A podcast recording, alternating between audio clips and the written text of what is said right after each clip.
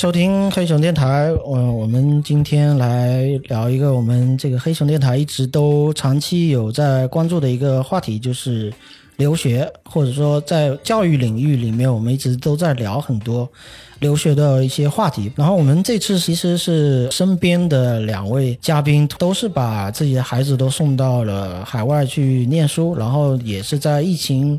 呃，结束之后呢，相互也都是最近都完成了一次探亲，呃，所以我是觉得大家都有一些共同点和一些可聊的地方。然后我们今天就请两位嘉宾来一起聊一下我们这个海外留学的一个话题。然后一位是这个老白，大家好，嗯，然后还有一位是这个我们开玩笑叫隔壁老王，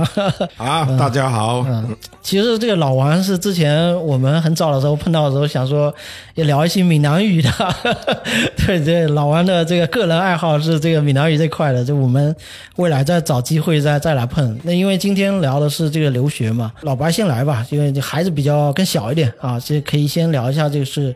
当时是说把这个孩子，因为是送到了澳洲嘛，而且是比较小。嗯，说到这边哈，就是说应该来说，我是在我女儿有了这个丫头以后啊，我就开始有这方面的一些思路。哦，啊，在她的幼儿园阶段，我就已经给她送到美国去读幼儿园了。啊，在那边待了几个月，读了大班。小孩子在这个五六岁的时候，应该来说是一个学语言最好的一个阶段。哦，啊，那他到了在国内读完初二，啊，就给他送到墨尔本去。那他在那边还不到一年的时间，所有的老师都听不出他是啊国际生。一直认为他是在 A B C 啊当地出生的华人的孩子，哦，也就是说他英语的这个语感，母语者水平，嗯，对，已经基本上达到了母语的这种水平。倒倒回去是说幼儿园当时就就就送过去了。是的，因为我在不断的做一种尝试，看哪一种平台啊会合适他。哦，一个孩子吗？就是就一个。哦，那这个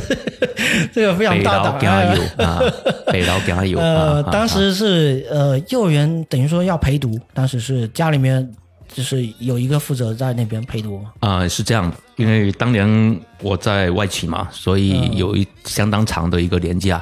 那我女儿的你自己去了？对，我我女儿的姨妈在那边。在那边工作啊，一家子他们就在那边。那我们是以探亲的这个名义过去的，那一家人过去，三个人过去，因为他们可待的时间比较长。我在那边就是陪他们待了一个月，我就回来了。啊，他们继续待下来的时间，因为有差不多可以达到两个月，那就到在当地，他们是在孟菲斯，在孟菲斯那边家附近的一个幼儿园。啊，在那边跟着一帮的小老外。嗯，那个幼儿园其实就没有什么所谓的国际，它就是本地幼儿园，就是的，就是你就放进去就是了。是的，没错。然后说到这边吧，就是在讲一个美国，它这种对于这种就是幼儿园啊入园的这一个，它的要求是很低的，基本上是零门槛。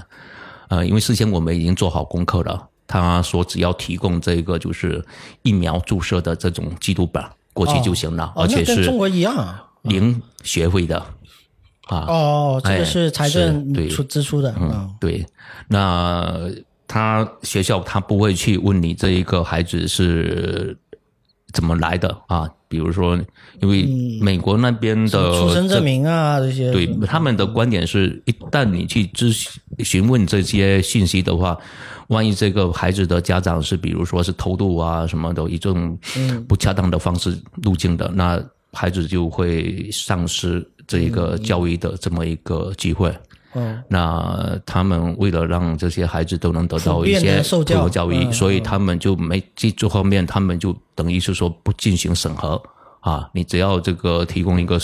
申请，然后同时再把这一个疫苗的这种注射的这种记录本本通在当地的一个比如说诊所啊什么的啊做一个公证吧。啊，那就可以这样。因为这个对比确实是比较明显，因为我最近。这两天才刚办完幼儿园入园的这个手续，然后这个基本上就是父母的工作啊，在工作单位啊，这些 这些都是要提供的，就是所谓的个人隐私这些这些你都是得提供的。他比较非常，他要非常清楚的知道这些，对啊，包括其实很多你看，比如说国内的这种公所谓的公立园嘛，公立园肯定是呃。就近划片的这些片区内的，是的。那如果你是打工者或者是这个这个外来务工的，你这个这个东西还是两说了，对，对。嗯，这确实或许是国情所在吧。对。然后说到这边，就是因为我女儿毕竟在国内这边公立的幼儿园已经读了两年多的时间了，她到那边能够感受到两边很大的一个差异。对。啊，她都会感觉那边的老师啊很 nice。啊，特别的友好，因为国内这些以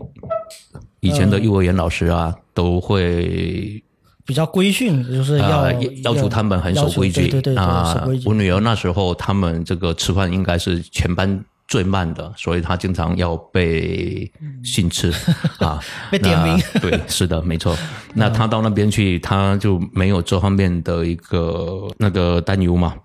所以他在那边过的是应该来说这两个月是让他不仅是很开心，而且也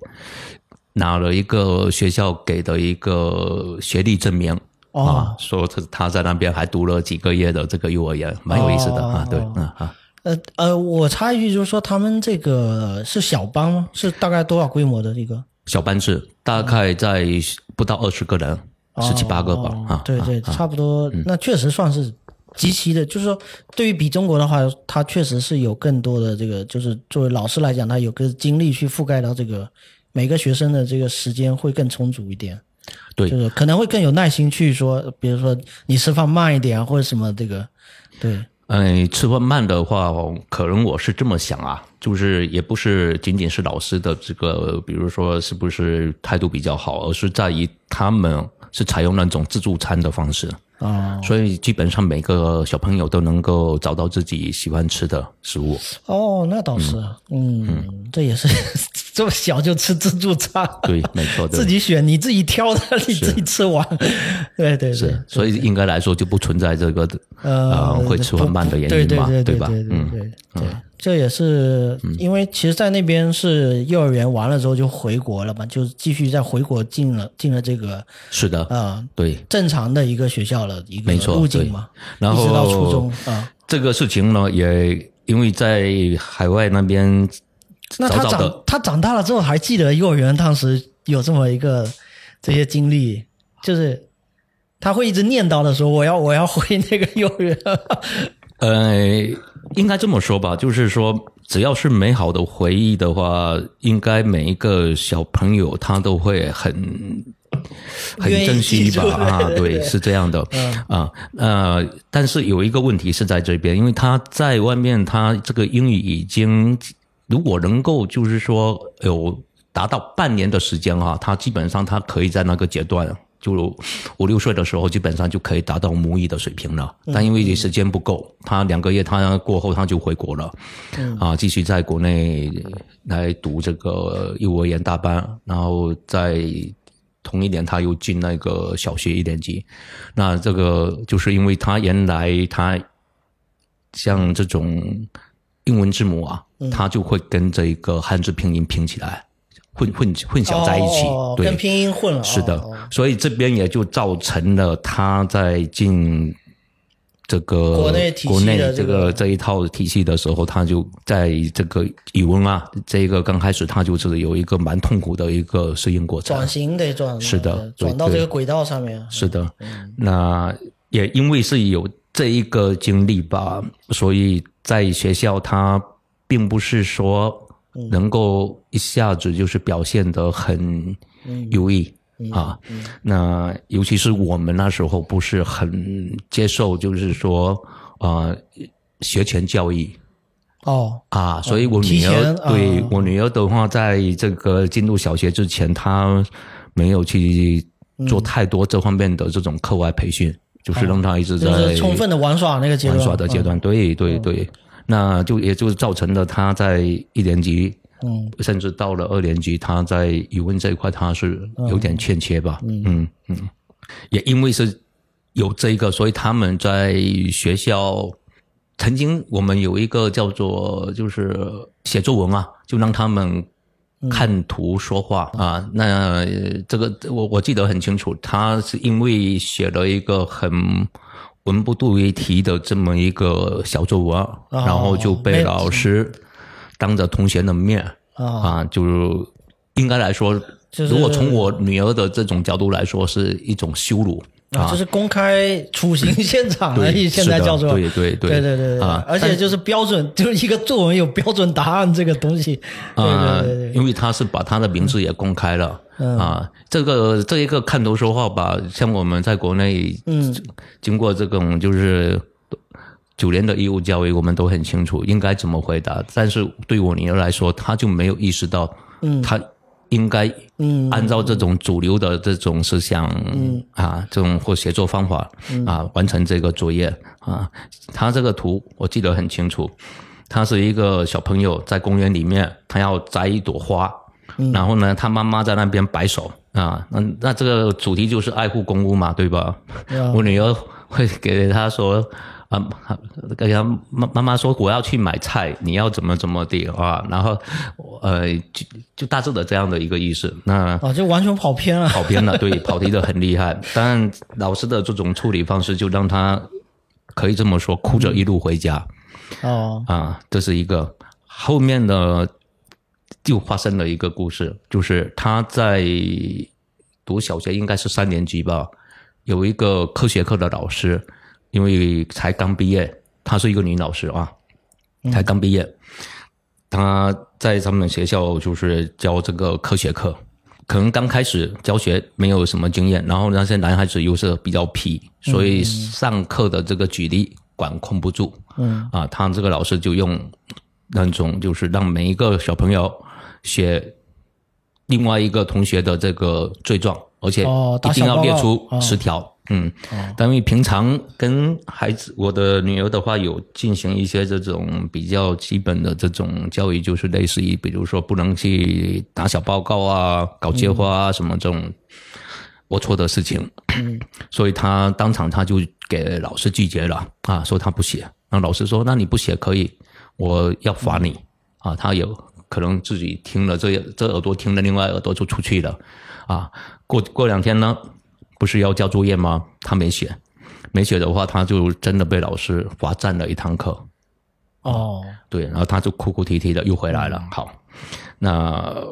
把这个情况跟我说了，顺便也在问我说：“哎，我说爸爸，哎，什么是流氓啊？什么是色色狼啊？什么的啊？因为他们同学有好多人是这么在评价自己的同学的。啊、哦，这用这些词。是没错，对，因为他不理解嘛这些词的意思。哦、因为因为他必须要举报，所以他当然在找罪状，就是罗罗列这个，是的。对的，啊。无中生有对。那在那个时间点，我就感觉我应该站在我女儿的背后，嗯让她知道她这么做的这一个事情是对的。即使比如说她付出了被罚站一堂课的这么一个代价，嗯她这种做法我是嗯。背后支持她的，那我就当着她的面嗯。给她的班主任打了一个电话啊，说这个事情是怎么怎么一回事，然后请他跟他的这个科学课老师说啊，希望不要再这么做了啊。那当然，我也知道这个电话我打了是没有用的，但是对我女儿是能够有个让她知道是我在后面支持她的啊。嗯，就是有在支持。是，所以刚才简单的讲了这么两件事吧，就是说促成了我就在想，能不能把我女儿就早早的给她换到那一种，比如是国际学校去。嗯那后来一了解，因为这种进在国内进要国际学校是要有这种外籍的这种身份的。哦，你是说在我们国内要进国际学校啊？是一定要有个外籍身份，但因为我们家不具备这种条件嘛，哦那后来也就在他们小升初那一年，呃，也就是二零一六年，然后在厦门这边成立了一个上海协和过来，嗯啊、办的一个分校，嗯，叫做厦门协和双语学校啊。那我也去听听了两次的宣介会，嗯感觉这个学校的一些办学理念啊，都蛮适合我们我对这个教育的一种理解吧。啊，嗯这就就刚好碰上。嗯，对对啊，那我那学校现在还在吗？是呃，这个学校的话，在今年已经哦没有了，不存在了。哦，完成他的历史使使命，对。对对，我女儿算是第一届吧，也哦见证了这个厦门的第一家的这个双语。虽然呢这个时间很短，嗯啊，但在那边他待了两年，也就是在相当于啊，他们叫七年级、八年级嘛，嗯，那相当于国内的初一跟初二。那学校它是本来就是为了要去海外念书所设置的一个东西吗？这个学校它的目的它是这样的，它就是要培养这种就是有世界观的嗯，啊、这些孩子，那将来至于他们，比如说是要出国留学啊，还是在国内嗯这个，呃，都可以自己，比如说比较主动的去选择这种嗯啊、进可退，攻可守的这么一种方式嘛，嗯行，我们也是大概了解了一下这个老白这边，这个已经聊到这个到上初中了哈。对 然后，接下来的话就是 嗯在初二结束的时候，还没应该来说还没结束，嗯那就给他送到澳洲那边去。嗯啊，就等于说在那边继续这个初中，嗯、完成中学的学业，中学对后面四年的学业。哎，好像那边没有分所谓的初中，其实就是中学吧？呃，对他们那嗯边没有中考，所以也可以理解成就是它是一个完整的一个六年的啊，这么一个中学对对对，嗯对对，嗯。嗯，来，老王来，那个 老王快睡着了，过于久远的事情在聊幼儿园，是对对对对，呃，老老王要好好回忆一下这个这这这个什么时候这个把孩子送出去，以及这个呃他当时怎么想的？呃，说说是说那个，呃，我们怎么想？其实我觉得我一直有一个概念，就是让孩子让他自己怎么想。啊，对啊对，嗯我我一般来讲，就是说，你知道，就是说，我们我本身呃，应该是有这么一个想法，就是说我本身是应该讲说，在我那个年代，我所读的学校啊、应该说非常的牛了，反正是国内前五的，嗯，好吧。那你你要不要直接说出来？都说到 烘气氛已经烘托到这里了 啊！啊，那我本身我是我是我是高分读浙大的，而且本身我是体育非常好、啊，我不是靠体育上去的，我是靠文化成绩上去的。哦，那么从我对自身哈，可能可能说我自身会有一些，每个人可能都会有一些，比方说。啊，有一句话可能叫做什么“情商不足啊”啊哦，我更认可是说我有一些天然的性格缺陷，哦。那么从我自己，就是说我自己照照镜子审视我自己，嗯。啊，我知道我这人就是知道自己有有缺陷，那么 OK，即使你那个寒窗多少年，能够把书读得那么好，能够把那个考卷做得那么好。我本身我是一个做考卷这个高手，这个读什么书其实不需要老师，我都读得非常好。嗯那么到进入社会，到你会觉得说，哎，好像这个社会发展也并不是，呃，跟你这些成成为正相关的一一个关系。嗯嗯，那我就想说，OK，孩子他能不能他有另外的更好的一种选择啊？那是那你之前是有想法，比如说自己出去吗？有没有这种想法？啊、在我们那个年代，可能还没有这种想法。对、我本身是没有这种想法。对，哦，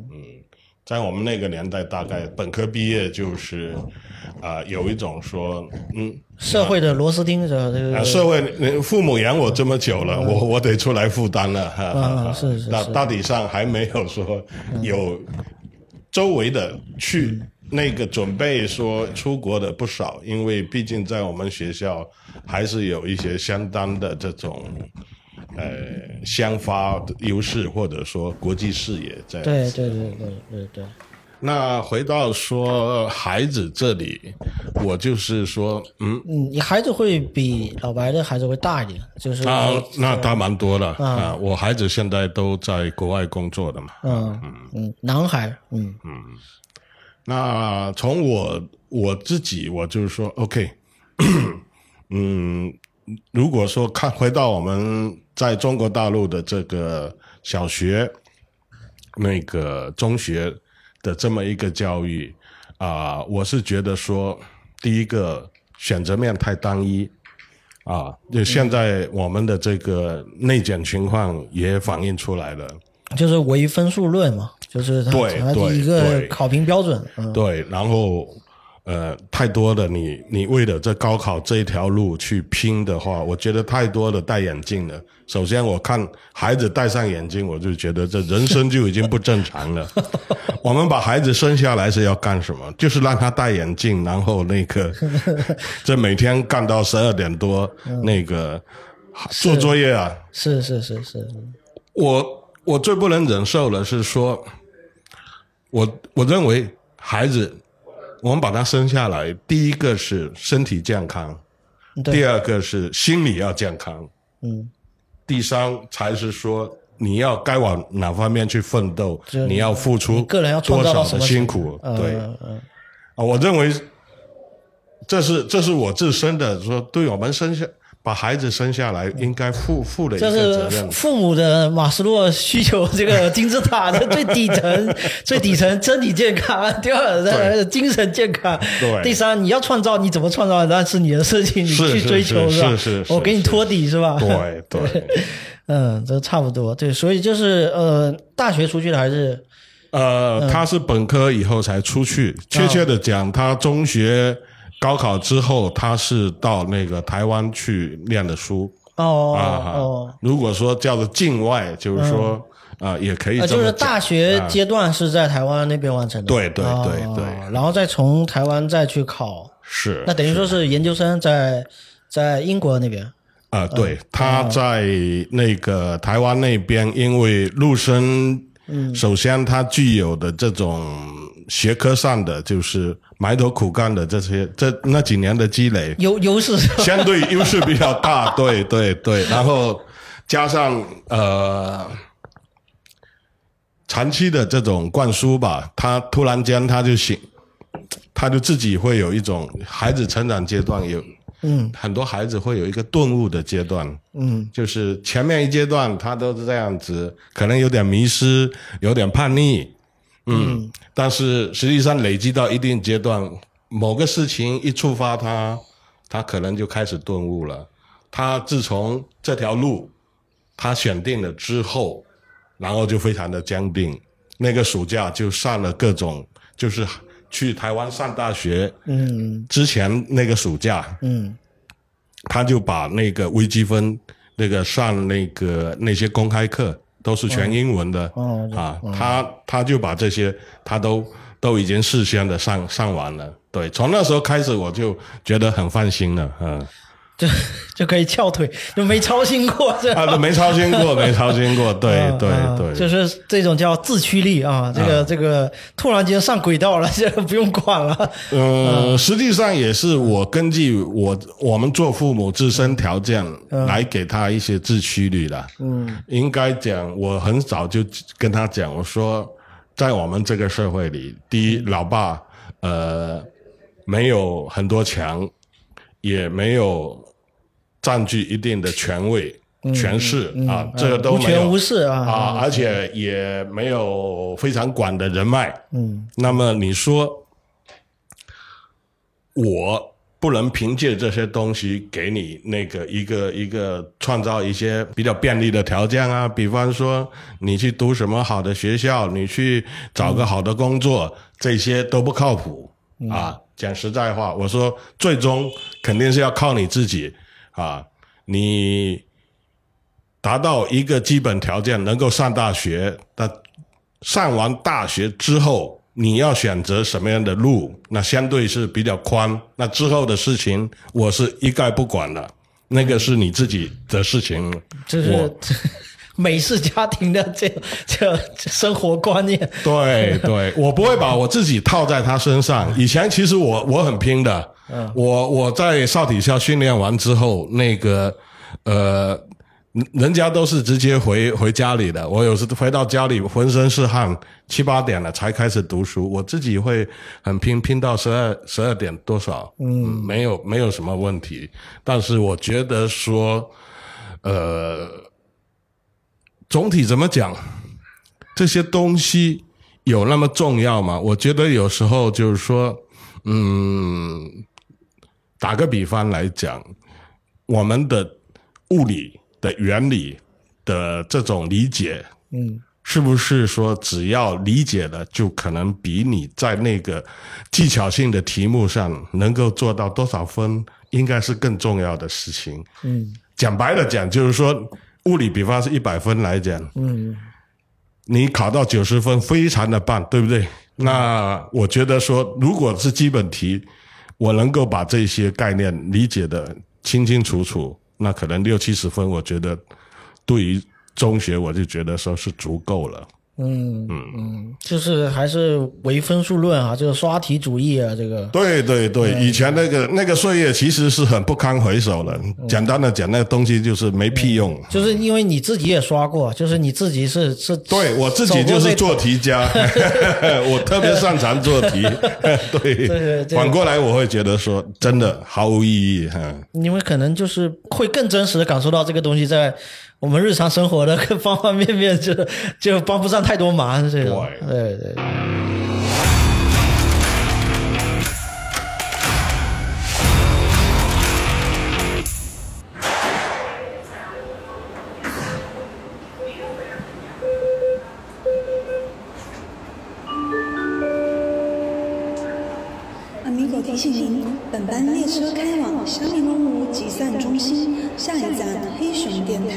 台。X 站 O 型电台，Next station is 黑熊 FM。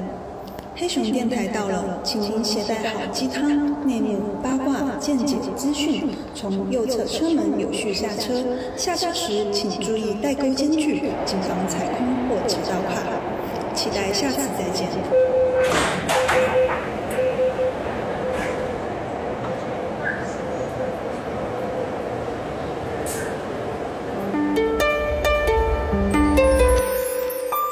其实两位也是刚刚是在疫情开放之后就有一个探亲啊，因为就是也是一个很鲜活的一个回忆嘛，刚刚完成的。尤其是老王这边是刚去了一趟英国，然后待了半个月啊，应该是啊，差不多一个月。对，一个月有什么感受嘛？就是去了主要是看看孩子。对，这首先肯定是天伦之乐嘛。嗯。呃。第二个就是说，应该讲你你要说有什么最大的感受，呃，可以简单的用两个字来说，就是说，在英国那边你会觉得说人活得比较从容。哦。啊，只能很多事情我们没办法。这两个字是对对，这两个字是很很要慢慢体会这两这两个字的。啊，对对对对，嗯，呃，或者说再具体的讲，第一个，嗯，你每天可以看到很多笑脸，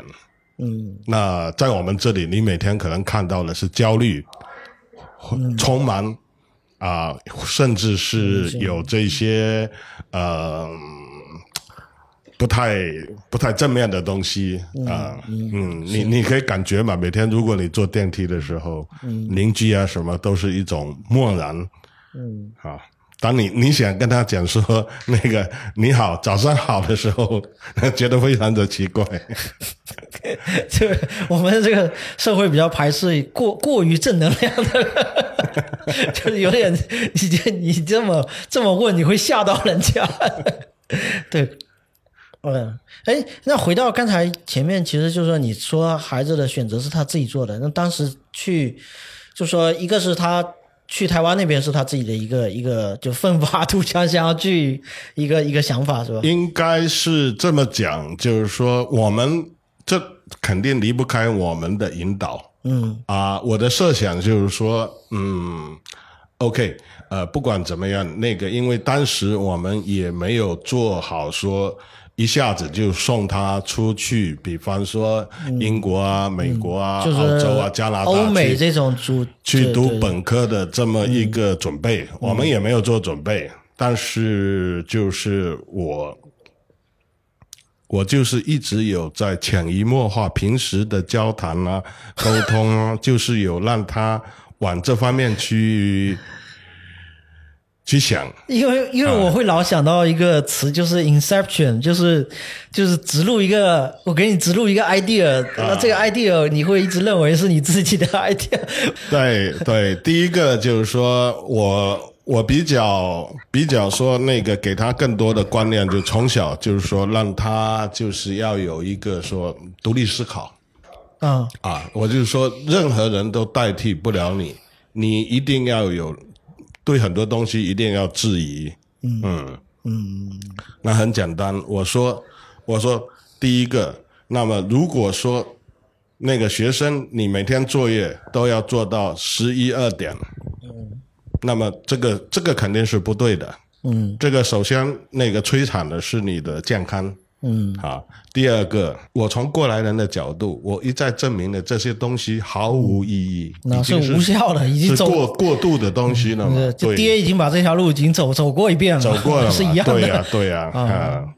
然后你多少中国就是说，我们国内这边从高考来讲，就是在进大学之前拼的是精疲力尽，嗯，然后就是。都是做卷子，嗯，对。实际上，你欠缺的东西还是非常多的，嗯。然后到了你整个进入大学里面，又是一个相对比较放松的，我们是严进宽出，嗯。那么这里面其实人生你真正要去精进的部分是在大学阶段、研究生阶段，嗯啊。那中学你打好的这些基础，其实。不需要太多的这些，你看我们的这些做题，其实最终都是在玩技巧，玩玩那些呃我说不清楚的东西，就是过于提前了哈，这个等于说卷的这个时间点过于是啊，提前和过于单一了啊。因为我最近也有感受，因为最近刚好是。厦大那边开始这个准备准备新新生入学了，然后看到大量的这个家长带着送着自己孩子进来，而且是操各种全全国各地口音的嘛，然后有的其实明显感觉到他其实并不是一个见过足够世面的这种父母啊，有的可能就是他可能第一次坐飞机，或者是第一次怎么样，他来这边带着自就是怎么说跟着，或者说他带着带着自己的这个孩子过来这边报名。那整个报名的过程，其实他并不比他孩子更知道这些流程和这个这些方式，但他就是强 就是强行的跟着，就是 就是我觉得也没帮上什么忙，只是说在那边添乱而已。然后我就觉得就是，呃，会有一点心酸，就是我会觉得有点心酸。首先，这个忙是你不用去帮的，这个事情是你孩子自己的体验，你自己孩子去体验就好了。刚来学校什么都不懂，你。该去问什么是你孩子自己的事情，是不是？那比如说孩子是女孩，你帮不动行李，那你该去找通过何种的能力去寻求到这种帮助，是你孩子应该去走的这个路径。但是呢，就是会反过来，就变成说，好像说他进入到社会的这个时间就被滞后了，就是。已经到念了大学了，已经上了大学了，已经跑到很远的地方。是，但是家长还是这个这个还来了，来了并没有帮上忙啊！这种感觉就是我我其实还挺感慨的，因为这毕竟已经是。二零二三年了，我觉得就是从，我就觉得这几十年并没有什么太大的一个 一个一个变化，就是新生入学这一刻，你就能看到这大量的这种啊场面，对对对，这个这个非常的明显，非常明显，就是你可以预想得到，他们其实就是说，包括他们进入寝室，可能有时候。还不太会表达自己，有时候还是父母帮忙先先说话，哎，帮忙带什么看着我的孩子啊什么的，哎呦，你这能想到这种这种过程，就觉得特别呃一有一种尴尬吧，我就觉得有一种尴尬。是嗯嗯我们那个时候，说实在，我是我们应该都是独立自己去学校的。对当然了，当然那个时候也有也有一些父母那个那个陪着陪着学生到学校去报道。啊，然后也是这个也要管，那个也要管，这个也要指挥，那床个指挥买，然后要铺，要铺好。啊，对，然后这个操心，那个操心的啊。但你刚才讲的非常正确，嗯就是说这里面其实也是一种说，嗯，我我觉得说你要去另外的一个空间去好好的生活一下，因为你长期在这个空间，那么你看这二三十年不变的东西仍然是对，仍然存在，仍仍然大量存在，仍然存在，对对。就是我感觉就是我恍如隔世啊！我突然间看到了这个，嗯就是怎么都已经过了，都已经到现在这个这个，我们都已经上天了，要这个什么多少了，然后怎么还还还有这样的一个现象，就是这种普遍的认知啊，就是送一个孩子念大学，其实还是一个很。了不起的一个事情，当然我认同他们要跟着来，但你跟着来之后，你可以去去去玩，对 你顺便把厦门旅游一下，这个我认为这个没问题。没问题，对对但是就这些活是不必要去做的，而且其实学校里面已经是安排的很好了，很妥当了，基本上。他连这些事情都不让孩子就是自己去经历，我觉得这个是。啊、也是某种程度上，我们这个这种教育的一些，就是让人觉得嗯蛮遗憾的点了。对对，我我从来就不会限制他带手机，你爱看什么你看什么，我只是告诉你说，你基本上的本科你要考得上，然后今后你你再去呃选定一个目标，再去再去从这更深的程度去发展，嗯嗯，其他的我没什么要求，我说这个东西。只要是你能够考虑到今后的这种呃人生嘛，人生你你要怎么过，这是你自己的事。如果你这时候没思考清楚，嗯，我再给你多大的压力，没有用的，没有用的。如果你想到了，你一定能够自己去把它做好。嗯，所以我从来不限制他拿手机啊、看电视啊。我、我每次都是说，哎，那最近那个什么美剧你要去看呢、啊？啊，所所以所以他的他的整个语言能力就是从那个时候打下的基础啊。他去了台湾没多久，然后那边因为整个语言环境，呃，老师这边可能也比较，老师同学啊，还有一些呃留学生啊，嗯，的一些交流，然后他也非常快，那这个、这个雅思啊什么也就都是比较高分就通过了。嗯，因为这个老王这边算是一个比较比较正常的一个路径吧，就是说，呃，上在这边上了大学，然后在台湾上了大学，然后再去考那边，然后因为老白这边反而是比较比较怎么说呢，还是比较少的这种，因为或者说有能够有这种魄力，或者刚好有亲戚能够在那边帮忙各种程度的这种这种我觉得这个还是比较少见的，就是把把小孩比较小的送出去，因为你在因为初初中就过去了嘛，那初中过去的时候也是需要陪读的吗？是的，因为当初为什么没有考虑美国的原因，也就是因为美国它这个不允许陪读。哦对，哦那澳洲跟加拿大是允许可以家长陪读的。那因为加拿大的天气不太适合我们厦门人，那 就放弃了。对，就换到一个澳洲，而且 那也太、呃，墨尔本的 从纬度上找，是从北半球到南半球嘛，啊，呃，墨尔本那边、厦门这边是有直飞的航班的，啊，那交通也便利。另外还有一个很重要的因素就是时差，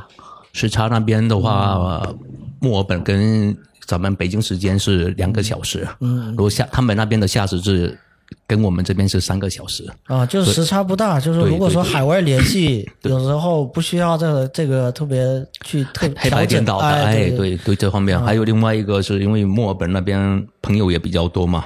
啊，哦。所以这也是一个很重要的一个考量的因素。嗯。那我是在我女儿从二零一九年的七月份过去的，到了现在，他们这四年多时间都一直没回来，嗯。哎。都是因为这一个就是疫情的原因，因为出行很不方便。嗯，那幸好有他妈妈在那边做陪读，那啊、呃他应该来说，这个能够在今年年底的话，就能够顺利完成他的中学的学业。哦，那我是在去年的五月份啊、去那边看望了家人。嗯啊、刚好这个国外的他的这个也放开了嘛，那就找准这个时间赶紧过去。那这是我第三次当时当时我们这边并没有放开，就是当时你先去了，嗯对，国内的这个出境是很方便，但是入境的话还是有点麻烦。嗯啊啊，这是从中国的这个角度来考虑。那因为澳洲那边放开了，我是第一时间赶紧就买了票就过去。哦对对对对对那我拿的是十年的签证哦啊，我是没有办移民的，所以我持的是旅游签证。嗯。那在那边按照澳洲的政策，每一次只能待三个月就要离境，哦三个月。所以我这边之前我又同时办了有这一个新西兰的五年签，哦。啊，我就在新西兰去了两趟，哦那这样合计下来在待了将近十个月吧，我也就是在今年的三月份，嗯等国内的疫情这个尘埃落定了、啊，我才回来。嗯。那过去一看，嗯、能感觉到我的当初的选择是没错的，哦因为从孩子的身上，包括他的整个状态啊来说，都远远超出我的预期啊，嗯挺欣慰的啊。不管是从他的学业啊，还有这种，嗯，比如说身心健康，就是社哎。社会化跟社会的交往是身心健康啊啊，还有这个，比如说在学校除了这种读书的这种上进心哦，还有一个就是他积极参加各种各样的一些活动，嗯。不管是啊、音乐啊啊，还是这一个，比如说参加，嗯，翻译成咱们中文的话，应该叫可以叫做国际学生会主席哦啊，对他们每年要学一次，哦然后他就竞争上了，因为这种竞争是真的是要哦，呃上台去做演讲、啊。公开演讲是的，没错，对。他在那边就是这种自信心哦，啊、这种包括脸上洋溢的那一种阳光的那种笑容啊，嗯应该来说在国内很难能看到。啊，就是长着一副没有被打过的脸，被被毒打过，对 对，啊嗯，心态挺好的，嗯。嗯，而且他们是这样说到这边哈，呃，就在讲到，因为我女儿他们如果是在国内读完成中学学业的话，他们是今年要参加国内的高考。嗯，那我在今年三月份回来的以后，我有跟他原来同学的一些家长有接触过，那我有我访问一下他们孩子的这个，哎，今年准备读什么学校啊，或者什么专业啊？但基本上所有的家长给我的一个答复，就只能等成绩出来了以后。嗯，那我就感觉，哎，跟我们这个三十多年前的这种填报志愿的没有方没有变化啊。大家还是很茫然的、很被动的去等着这个所谓的高考成绩出来，你才能挑自己的专业，而且这种专业还不一定是自己喜欢的。嗯嗯啊，那我感觉说到不，我们女儿这边就是你从他们的整个这种，就是他们也有高考嘛，他们那当地叫做 VCE 啊，这种的这种考试的这种嗯。设置，你就感觉很人性，就是很尊重孩子的一种就是爱好，还有他们的一种主动的一种选择。嗯啊，就是他们早早他们在他们的十年级，也相当于就是国内的这种高一吧，他们就很清楚自己要读哪一所大学，哪一个专业。啊、啊，因为学校会通过一种，比如说测评啊，请一个第三方的机构过来啊，经过两个小时的一种就是答卷这种方式啊，这种答案当然是没有对跟错的哈，他们就是可能看出你是擅长在某一个领域，有有点像是职业人格的那个那个测试啊。没错，对。啊，那他，所以我女儿在十年级，她就早早就清楚她要读什么专业，然后且她会去参加当地的几所大学的那一种，就是 open day 哦啊，，对开放，他们有这种就是可以跟当去，不仅是参观学校，而且是可以跟学校的里面的那些志愿者、学生啊，还有老师啊，他们进行一些深入的一些啊了解啊交谈啊，所以他不仅是知道这个哪一种专业是他喜欢的，而且也很清楚这个里面的这种，比如说哎。啊，像那个学习的内容，还包括以后他们就业的一个方向嗯，啊，你说这一点真的是，我会突然间想到，就是这个提前量是很重要的，就是提前让你知道说你要去念的那个学校，学校里面是怎么样的一个情况，还有就是你要念的那个专业，你可以直接跟那个专业的人去聊，你可以大概知道他这个专业是不是你想想象中的那个样子，因为想象和实际有很大的那个出入嘛。没错，对对对，就是他们这种就是呃，在这种就是详实的一些这种信息面前，你孩子只要自己愿意去嗯嗯了解，完全可以得到自己想要的一个答案。嗯，那我女儿她这边她选择的是商科里面的这种会计专业。嗯，那有两点我们需要考，呃，可以一些信息做一个反馈的哈。第一呢，就是说他们这种大学基本上你读大一的时候，它是一个没有设置专业的，嗯就是你全部上的这种就是通识课，嗯。那经过一个大一一年的学习以后，你再来设定自己的一个专业、啊，这是第一项。第二项呢，比如说你自己不想去读医学院，跟医学有关的、啊，生物医学有关的，那你可以放弃在十一年十一年级的时候，你就可以放弃化学这些专业。哦对对对，甚至更夸张的一点就是说，假设你比如说，我就很偏科，我数学我就是不读，OK，好，你报考的这个六门功课里面，你可以都不用一门数学的，嗯，好哦，这个就是一个灵活性很上面，灵活，哎对，是的啊，它其实就是，其实这个灵活性，我觉得它也倒不是非常难的一件事情，就是他好像想过去，就是听你说完，我就觉得这是一个挺挺正常，或者说挺对的一个事情。是 对他好像没有什么不合理啊，就这还挺挺挺合理的嘛。是他就是很尊重人的这种个性吧，或者比如说你的一些天性，嗯，因为这种我们在国内我们受过这种教育，我们也算是这一个应试教育的一个得益者，嗯啊，在我们当年那个年代能考上大学也算是不容易的一个事情，嗯啊，但是。我是对这种应试教育这边，我是有一个很多一些自己不同的一些想法。就刚才老王已经说过了，就不再多说了。嗯，那我女儿从小就能看出是一个很有灵性的一个孩子，但她并没有，就是说就说不适配这个啊、他的这种学习能力或者他的这个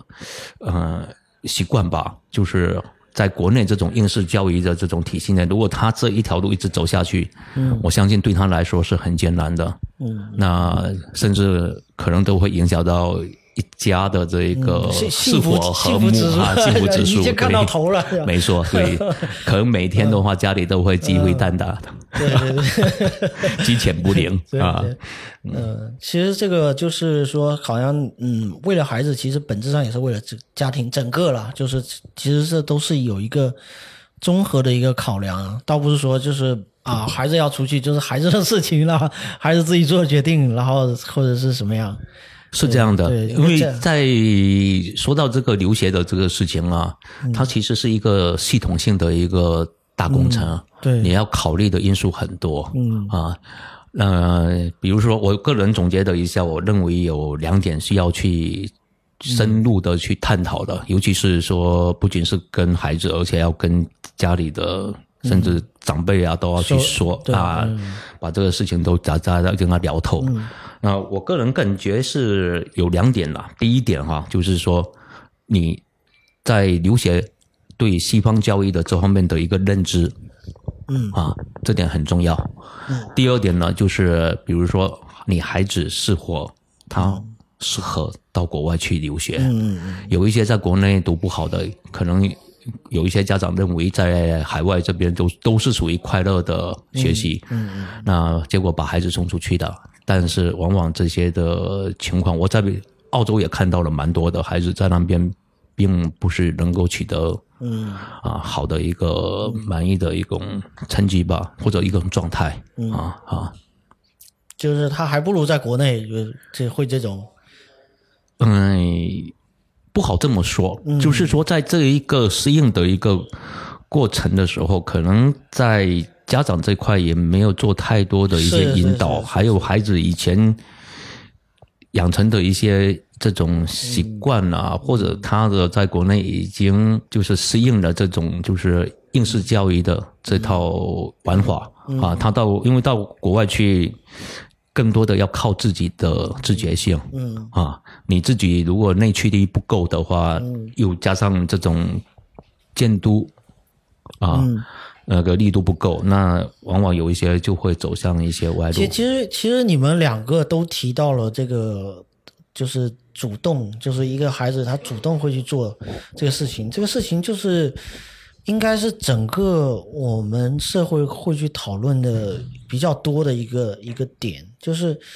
我们的这个孩子的主动性到底是怎么样一步一步的被被瓦解掉的，或者怎么样消失掉的。包括我现在看我自己女儿才刚，就是还小小班嘛，就是这种感觉，就是她会主动的做很多很多很多很多事情，就是现在感觉是无限可能的一种一种状态底下，我就不知道她这种在呃一步一步走到这个呃我们说这个国内这种体制学校教育嘛，应试教育的这个。它到底是如何被消磨掉的？包括其实你前面已经有了一些答案，就呃一些一些选择，它其实没有标准答案，但是被框定了某些标准答案，这可能是一次，就是这是一些打击哈，就是这些东西是对一个孩子，他可能就是一个嗯还在探索的一个阶段，好像突然间就是有。可能一些泼冷水啊，或者是一些一些这种东西去阻碍了这个东西继续发展，我就觉得这个主动性好像突然间，呃，这个可能是出去的孩子的一个共性，就是这个主动性是很重要的，就是包括你，你就便出去了，可能也未必能够，呃，在那边不要说如鱼得水，就是说能够说正常的去去工作生活，这个主动性都是很重要的，这个可能。呃，回过来看我们自己的所谓的家长制，我们自己的这个教育方式啊，包括父母的教育方式，都可能都有多多少少有点太习惯这个规训的这一套东西了。当然，我要聊的就是说，两位其实也都自然不是呃特别嗯传统的父母了，可以这么说了。对对对，这这 如果是传统的父母也干不出来这事情，基本上就是这样子的情况，在中国来讲是应该就是算是还算比较少的，就是能够能够做到这样子，包括条件上，包括这个，那当然这个还涉及到就是说预算上面、费用上面、成本上面能不能够 cover 掉这个这个去外面，这个首先也是一个。呃，或者说，这从某种程度来说，这是更重要的一个一个东西，就是说，这基础能够夯实到什么程度，这个也是我相信很多目前在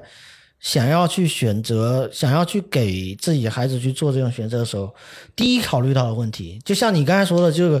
呃，我要不要考虑呃给他一点嗯其他的这个引导各方面，这可能还是其次，首先是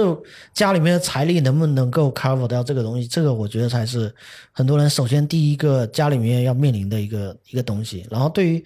你们来讲，其实就是呃，应该说是 OK 的吗？还是说基本 OK 了，但是我们应该讲说，即使我我的观点啊是认为说，即使你完全游刃有余，你也不能给孩子说你是游刃有余的。实际上，我们现在的一个很多中国家长嗯这种概念，我觉得是，反正我我没有这个概念。我我觉得说，你给孩子就是告诉他，现在其实如果如果更加严格的讲，就是说大学本科他就应该是自己挣钱的。嗯那那 OK，那在我们这里可能不是很现实，嗯，但是我要告诉他这些东西，我先支付给你，我作为你的父母，我可以给你提供这些东西，那就是贷款？但但他不是我，我们不需要用到说在中国国情里面说感觉太生硬的东西，嗯。但是我要给他一个概念说，OK，这些是我给你的，嗯。你要你要记得说，以后你这东西你要赚回来。嗯。对，这些东西不是我无偿给你的。我作为父母，当然了，嗯，比方说我挂掉了，我所所有财产都是都是遗产给你啊。嗯。但是这跟你这不利于，如果说我有足够好的条件，嗯，那今天摆给你，所有通通都早早就告诉你说这些都是你的。那你不用去奋斗啊，他就是到外面，我跟你讲，花天酒地是吧？花天酒地啊，很多啊，很多这个学生啊，连语言关都没过，他反正也混回来了。怎么混的，我们大家都清楚。嗯，对是，嗯，所以这个也是，这应该说是出去是更难的一条路。这里面需要做的东西其实是更多的。对嗯对，这里面包括给他的这种心理上的这种，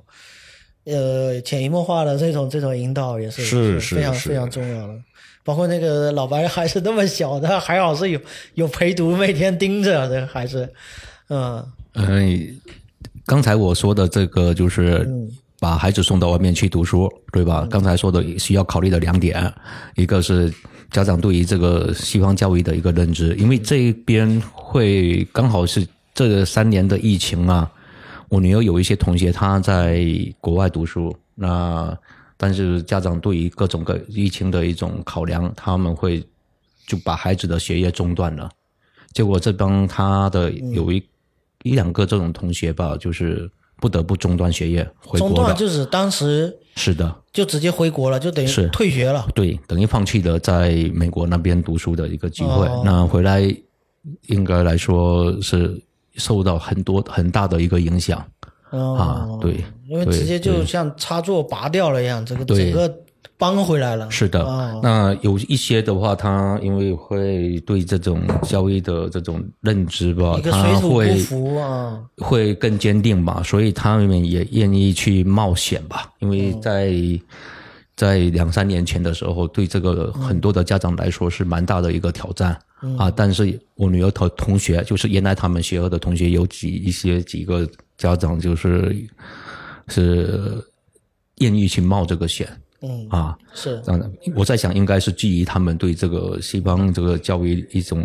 嗯这方面的一个肯定吧。嗯啊，他们就还是让孩子在海外继续完成这个学业。我我相信，就是说，所谓这个认知，就是说这个认识西方教育。当然，这个你说这一点很重要，当然这一点确当然肯定是国内非常欠缺的嘛。大家可能有时候会想到天然的觉得就是天然的海外就是好，就是我把孩子送出去就就好了，就是呼吸这个海外的新鲜空气啦，然后教育又特别优秀啊，各方面啊，就是都都特别完美啊，就是有这有这种某种理想主义者这种啊，但是他并不是一个正确的认识，我我我觉得是这样子，可能也许他并不是他可能美化故意美化，或者他并没有真正认识到西方的教育，有我猜测是会有这样子。呃，国内有一些就是比较简单的、粗暴的，认为国外的这种教育就是一个快乐的学习。那我在想，这个是比较片面的。其实你真的要深入进去哦，就会发现他们其实到了这个就是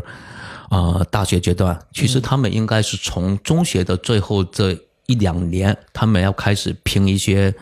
这个自己想要去读的那种好的大学啊，他们也是很拼的、啊。那当当然到了大学的话，他们是属于嗯，真如果相对咱们国内来说是相对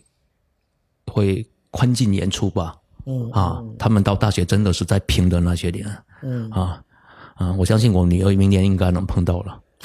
对啊，这对他们那边他的目标是墨尔本大学嘛，那今年整个在 QS 排名说是已经到了第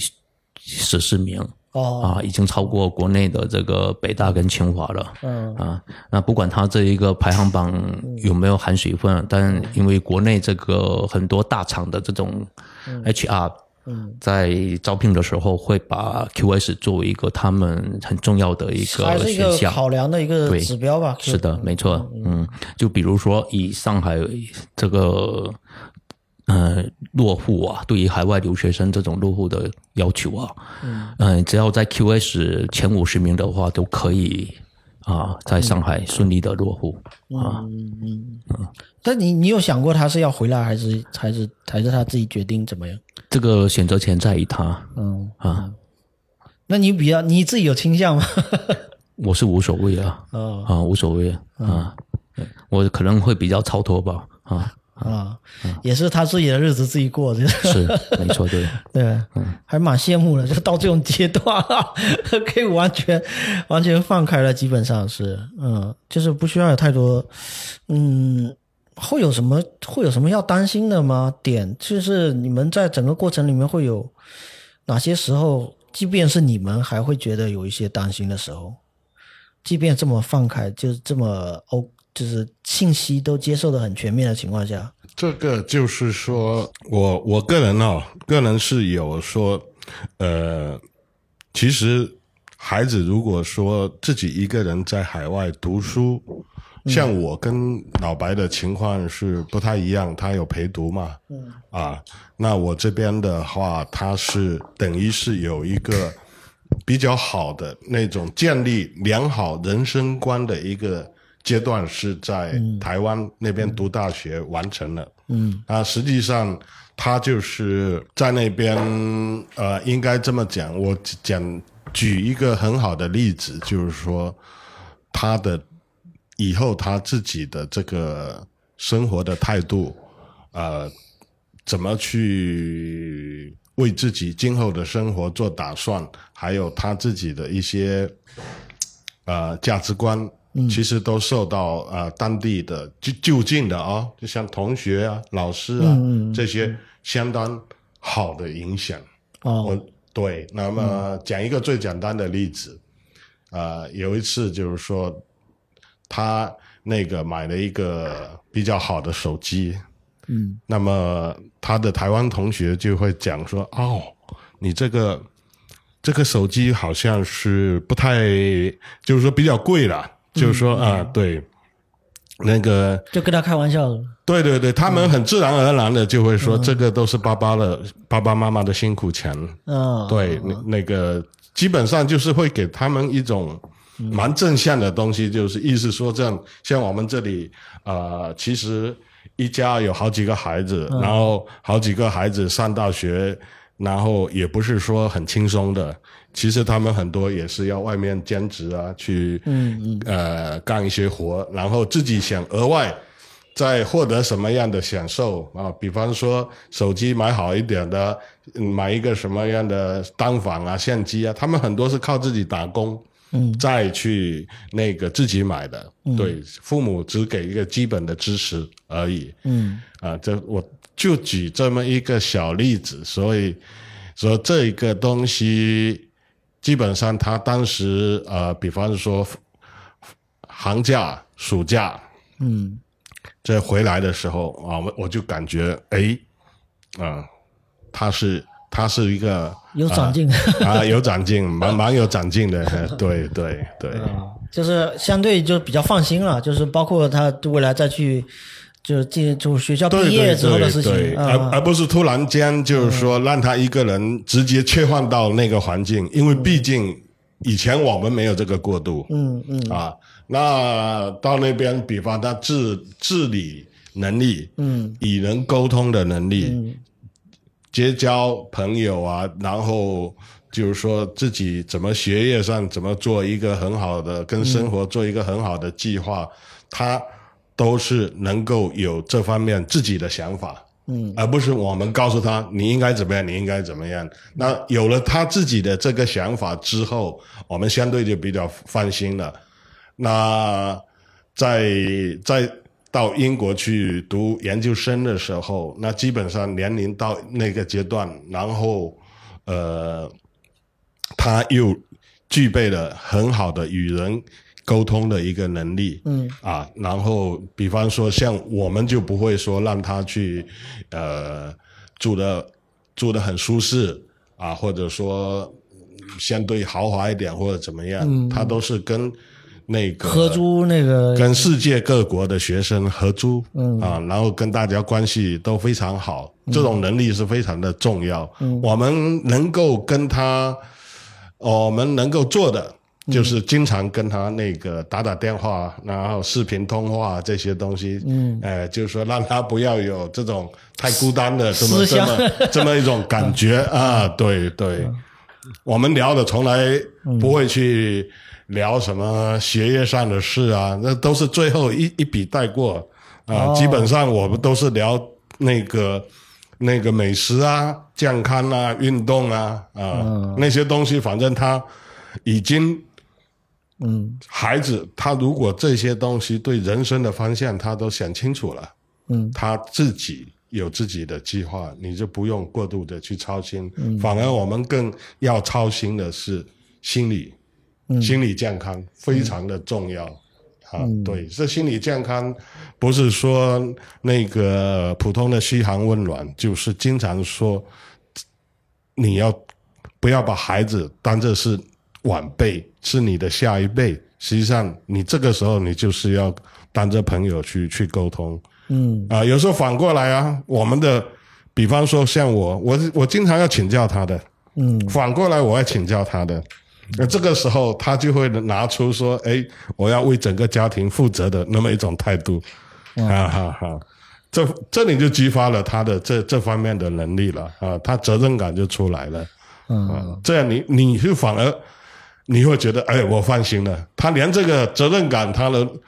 为家庭倒过来指导你。那他这肯定棒棒的，对你不要凡事的，就是说老是我要指点你这个，指点你那个。老白呢，还没到这个阶段。嗯，其实是有的，因为我女儿在那边读的是一个女子私校。嗯啊，在他那里面的话，全女生的。对，是的。呃，倒不是说那种就是男女这种情感上面的问题啊，这点是我不用担心的。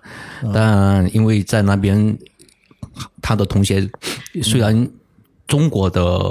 嗯孩子不多，但毕竟还是会有一些啊。他们这种家庭都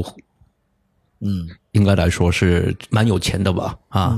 啊。那像他们有的，因为平常在学校是穿的制服。那只有鞋子的话，你是可以那个买自己哎去卷的，对。那他同学那种哎那个品牌我不是很在意哈，但是我知道那一个的话都是好几百刀啊。嗯，那我女儿呢，她能够接受这种就是到这种就 Kmart 这种就是嗯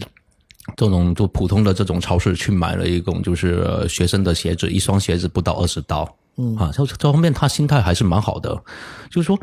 呃，怎么怎么理解？就是说，女生要富养，男生要穷养，哈。这我个人感觉是应该是在他精神层面，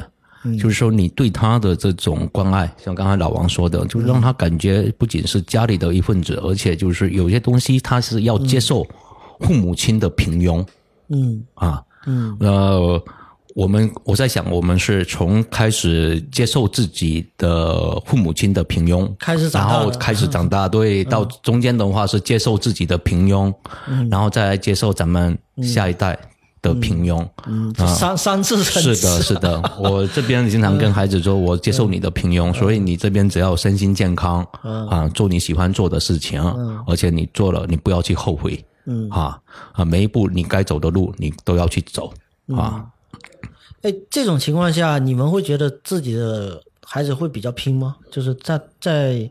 他会觉得说，呃，因为去了那边，所以要更努力之类的事情吗？会觉得我要比别人做的更多一点，会会这种感觉？会的，因为为什么呢？因为因为其实你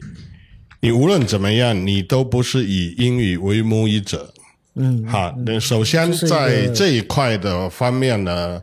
虽然我这孩子就是说，呃，从小就是有这些各种环境来给他那个促进语言能力啊，他也比很多同学在这种语言上面要来得更好一些。但是你跟当地的、跟本地的，嗯，跟以英语为母语者来比较，其实你在这方方面的理解上，孩子再辛苦一些。嗯，这本身就要更辛苦了。嗯，然后实际上就刚才我一直回到说，对于你今后人生的发展的这种自我的规划，那有这种压力。有这种内驱力转化为这种内驱力，他就会更加的拼。嗯，我那孩子他到最后那个完写那个论文的时候，那整整七天在实验室度过，他没告诉我，嗯，他没告诉我，最后拿了个优等。哦，哦，在在他们这个计算机行业，这个这个专业里面，我们现在呃，其实其实那边中国大陆的学生是非常的多，非常的多。最近这么多年是非常的多，但是呃，其实哈，我我再回到除了拼之外，其实就是与人沟通，在语言能力上，其实我们看到了可能是什么雅思啊、托福啊，嗯，这些你能听得懂，上课应该就好像没什么问题，嗯，其实是深层的东西哈，嗯，我们很多百分之六七十的中国学生是聊不来的，嗯，跟导师。或者说你找到工作了，你跟你的上司是聊不到深的东西的，嗯，聊不到深的东西，其实最后就其实还是造成了一定你发展的障碍，成为你发展的障碍。就是更加融入社会的这个，对对对，其实要讲到这一点，也是要要一种很开放、很包容的心态，就是说出去了孩子，你就不要活在你原来的中文舒适圈里面。嗯嗯嗯，那个舒适圈里面会让你其实有一些惰性存在。嗯啊，那我我今天就挑个最简单的，旁边的某个某个中文同学问一问，问一问。那实际上就是说，你无形之中，你如果这个是跟一个国际学生，或者说是跟啊、本地学生、本地的老师去做一个深入的沟通，除了你获得了答案，你还获得了语言能力上的提高。嗯，啊，这因为个是对你我今后我在想工作很有我在想好处。我在想老王提的这一点，嗯是不是因为孩子在英国的原因？是是因为英国本来就是一个很难聊天的一个一个一个地方嘛，就是大家见面都先聊天气，然后这个关于天气有七十多种说法，但是你不懂大概里面十几种，你就没办法跟人家来一个就有问有答吧这种。哦，其实那个是叫做老英国，实际上 现在大家一种刻板印象啊。呃，以前我们有个刻板印象，就是说那个英国人每天都拿着雨伞，那已经是十九世纪的事情了。英国人根本就不带雨伞，而且是非常讨厌带雨伞，从来他每天。隔三差五就下了雨，他根本就没人去带雨伞啊啊！对他非常讨厌带雨伞，所以你看造成这种偏差就在这里。嗯，然后英国，呃，我们讲就是说，大概日耳曼语系的日耳曼族的这些，嗯，比方英国、美国，嗯，那个呃德国，嗯。啊、这些国家，它的那个人与人的这个这个交际距离是比较远的。嗯，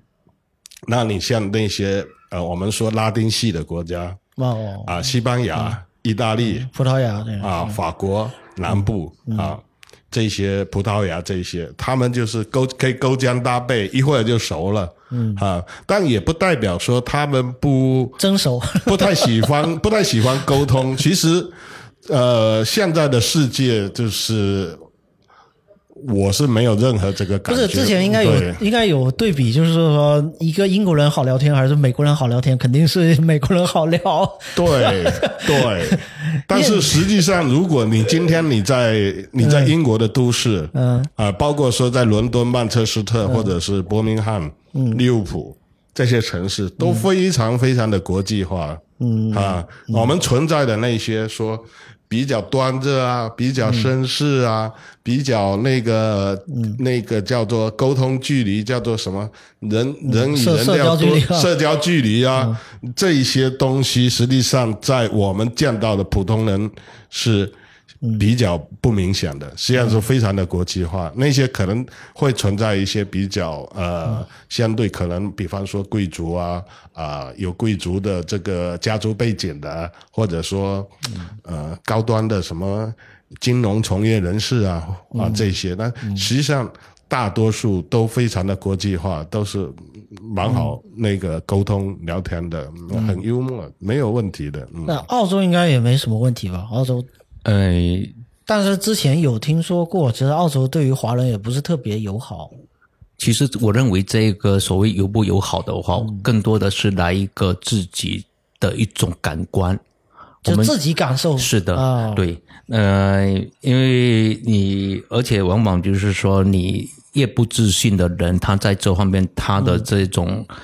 基点看更多、啊。咱们就这么说吧，我们在国内啊，各种各样的歧视是是其实是无处不在的。比如说，大城市瞧不起小城市的，小啊、城市里面的人瞧不起那个农村的，岛内瞧不起岛外人。是的，对对对，是的。啊，那以前我们在厦门的时候，不是厦门我们厦门本地人在说。外地的很多都用北拱啊、瓦高啊这种北佬啊，啊，这种比较很不友好的这种词，所以这种各种各样的歧视其实都存在的啊。那你到这么说吧，我们去海外去了二十多个国家，接触的人也不少，那从来没有遇到过被歧视过的。嗯反而是基本上，比如说你无论是啊行问路啊，或者比如说去聊天啊，大家都蛮客气的，嗯啊，嗯，所以我想更多的是你自己要去体验，而不是说啊，去就是听听人啊人云亦云的这样的啊，嗯啊，你世界都在变，而且我们也要自己也要变。而且澳洲某种程度上作为一个纬度比较低的一个国家，应该还是比较热情的吧？这 澳洲人应该是，嗯、他这跟北欧人可不一样。这么说吧，澳洲它是一个，也是一个很典型的一个移民国家。嗯那它的建国时间不到两百年吧，啊，那它可以这么说，以前他们基本上是大家都认为是一个流放的啊，对，有一些啊，不是倒霉，他有一些土著。啊，但这个土著应该当初，啊，是在这个还处于一个这种新石器时代，连奴隶社会都还没有进入到，嗯。就被现代化了。哦。那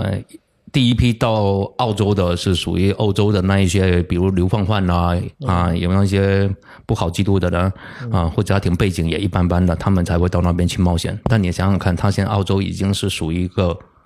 很现代化的一个国家了，而且福利制度各方面也很好，那就说明他们是有他们成功的一面。啊，深层次的原因，我们就改天找一个话题再来专聊一聊。聊澳洲是吧？啊对对，嗯。也是很奇葩的一个一个，就就是面积也很大，但是基本上百分之八九十都集中在几个大城市嘛。是的，没错，对，基本上它这个它的面积是相当于咱们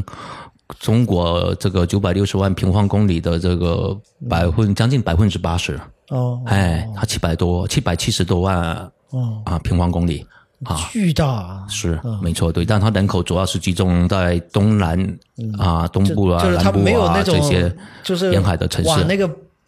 呃，就是像中国像陕西啊这种，就是不适合人类居住的地方去住的这种这种，它没必要啊它总的人口才两千多万、啊，就非得要跑到这个就不适合居住的地方居住，是。呃，就这种，嗯。而且你在澳洲，它像墨尔本包括悉尼啊，他们都有那种就是几个这种华人区。嗯，那你在那边，嗯、语言上面基本上没有什么障碍的，对，而且有一些超市专门在卖亚亚洲食品的，你都可以看到琳琅满目的中国的那一些食品、啊，包括咱们厦门的像古龙罐头啊，一系列的全部都有。应该说，相比于英国呢，澳洲应该是说从怎么说，它的门槛会更低，就进入门槛会更低一点，对大家融入那当地的这种难度会低一点，会不会？啊，应该来说是它跟加拿大差不多。啊啊对嗯就是因因为有更强的华人的根基在那边。呃，也不是，可能应该来说跟他国家的一个政策有关系吧，因为它跟像澳洲现在，呃，外来移民的这一个族群来说，应应该是印度已经是占了超过华人了。哦。是的，哦，啊，其实其实英国也有大量的这个印度的移民啊，其实也是跟华人应该说在很多岗位上面也是共同竞争的一个一个。对，嗯，这个是非常明显的，就是说，呃，我们叫印巴裔，嗯，呃，实际上它那我觉得是不是在印巴他们也有节目在讨论 他们的这个孩子的选择，也是送到这个澳洲或者送到英国，应该也是这样的讨论。呃呃，对对，就他们也在发生这样的讨论。对对对，嗯因为我我从我孩子去去英国，实际上是我孩子他自己选择的，嗯，就是说当时我就是说，他有什么特别的倾向吗？他有这个当时因为他孩子他本身有点小文青，他虽然、哦喜欢虽然是读计算机的吗？嗯啊、对他对一些音乐啊、美术啊、各种这种东西，他会认为说啊、英国更古老一点，更有底蕴一点，所以当时他。呃，没有选择去、去美国，就是因为这个。但是当时瞧不上。呃，但是当时我也 我也跟他讲了，嗯嗯，当时我们就获得这方面的信息了，嗯，我就说在英国，你如果要在那边找工作留下来，嗯，那难度是比美国高 N 倍，嗯哈，嗯，那那边而且讲实在话，就是说那边的工资跟美国还是有一定的差距的，嗯，对对是。就是会更卷一点，肯定是就是在竞争层面上，就是是是是是是，他提供的这些机会，嗯，没有美国那么多，嗯，对，嗯，然后这个报酬也没有美国的高，嗯。啊，就是说，只能这真的是真的热爱，你真的就奔那个文化去了。对对对。那如果说有一方面是非常棒的，就是说像伦敦这个，就是说，嗯，这世界型的大都市，数一数二的大都市，它非常非常的国际化，在那边就跟刚才老白讲的这种，其实你要找到任何一个所谓种族的。传统文化的东西，那个饮食上的方便啊，各种亚超、中超，到处都有，他们非常的多元，非常的包容。实际上就是一个国际化的都市，没有其实融入时实际上没有任何问题，而且会因为你自身带有你自身族群的特点，嗯，你的这些光环啊文化印记，哎。在你有自己独特性的时候，你反而会让人家更喜欢你。其实，因为有人听到说你是中国来的，然后你是念计算机的啊，直接就另眼相看，你直接带有这个种族光环。啊，对，其实其实他们来讲，就是说非常的呃，就我就我就我去了伦敦，我前后在两个地方都有住过，一个是、一个是西边比较传统的，就是说比较高尚的社区，嗯。啊、一个是东边是比较多元的多多种族的社区，嗯，呃，其实都非常的一种叫什么，要和谐，相安无事。其实治安也都非常好。就大家都可以找到自己的这个对对。生活的这种，嗯。嗯，回到说刚才讲的说这些什么歧视，实际上有些东西是自己想象出来的东西，哦，假想的，假想出来的，因为本身你的一个语言沟通，一个文化背景的差异，嗯，你会觉得某些东西人家好像在歧视你，其实并没有，只是因为你们没有沟通误会清楚，啊你产生了一些误误会，嗯嗯。对，其实真的走出去的时候，也会看到，就是整个就世界变大变大了嘛，格局也变大了嘛。天天想着这个，对，那如果如果说有的话，那就是我们会在跟老白刚才讲的一样，我们会在另外一集去说这个事，为什么你会让人家鄙视？就风评被害也会导致自己感觉在外面有点难受。我觉对得，殃及池鱼嘛殃及池鱼，我经常感，我经常替池鱼感到这个，就是捏一把汗，我就觉得这，就你们在海外是更受累了。对，对，嗯。所以我们今天就差不多先先聊这些吧，啊，呃，大概就是先嗯介绍了一个这个过程，从这个呃从这边把孩子给送出去的这个一个过程，包括孩子在那边的一些小小的一些经历，还有自己的一些思考嘛，这也是本来这期想要聊的一个一个目的。对，然后接下去可能未来看有我们更深度一点、更专业性的这个选题的时候，我们再再好好聊一些一些比较嗯具体的。然后听众也可以在评论区跟我们留言，看有什么偏特别感兴趣的点可以跟我们提出来，然后我们可以作为选题来来考虑。然后两位还有没有什么补充的？嗯，我来说几句吧啊，就是我女儿这边的一些，就是、呃、这留学的一些他的这种经验、经历啊，嗯给我的一些这种感悟啊，出国留学啊不一定能够解决所有的问题，甚至也会带来一些新的问题。但我想说的是，多元的评价方式和自由的选择权，不一定能够帮助他改变世界，但一定能够改变他看世界的方式。嗯啊，以及与这个世界交往的方式。嗯，说的好，这个还特别特别写了一篇这个总结。嗯，这个这个非常的棒。那老白说完了，我就没有了，总结到位。差不多差不多 啊，都一样的意思。嗯因为你观了世界以后，你才会有正确的一个世界观。嗯啊观了世界之后才有正确的世界观哎，这话说的好。千万我们不要去作为走过二十多个国家的人，有点凡尔赛啊。我们千万不要有那种就是背景滑啊，你到外面去，你还背着这口井到外面去看，是啊，要多想一想，我们可以依靠我们的常识、逻辑来去分析一些问题啊。好，我们今天就聊到这里，好，感谢大家收听，拜拜。拜拜。